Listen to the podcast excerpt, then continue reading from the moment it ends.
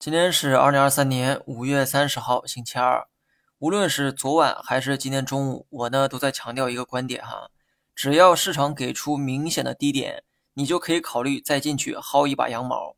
这个毛你薅没薅到，我不知道。但有个道理啊，必须要明白：玩短线也要挑性价比高的时候去玩。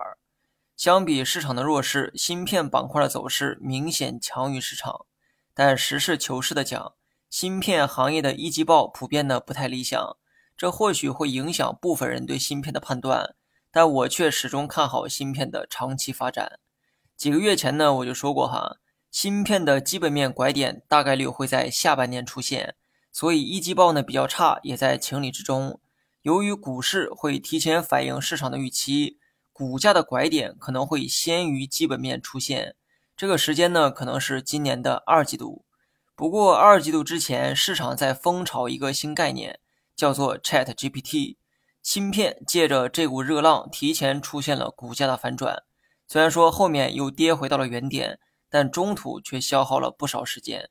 所以，芯片价格的拐点是否会在二季度到来，我也不确定。但我相信，基本面的拐点大概率会在下半年出现，而股价一定会先于基本面表现。最后呢，说一下大盘。二次探底之后，又出现了多头反抗的剧情。这个剧情呢，已经很熟悉了哈。既然有人在反抗，那么短期就可以乐观一点。